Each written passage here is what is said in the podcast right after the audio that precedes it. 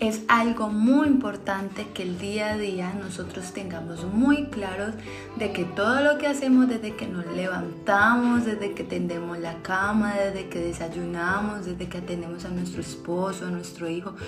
todo, todo, todo, así sea una carga en muchas ocasiones para, la, para el mundo real, para, para nuestras fuerzas, tenemos que saber de que no debe ser así, debemos dar la gloria a Dios siempre, honrarlo a Él a través de todas esas cosas que hacemos para que no sean cargas, para que sean de bendición, para recordarnos que, que, que, que me tengo que quitar esa máscara de mis ojos, porque tengo que ver a través de los ojos de Él, porque sé que si se hacen las cosas agradándolo a Él, todo va a ser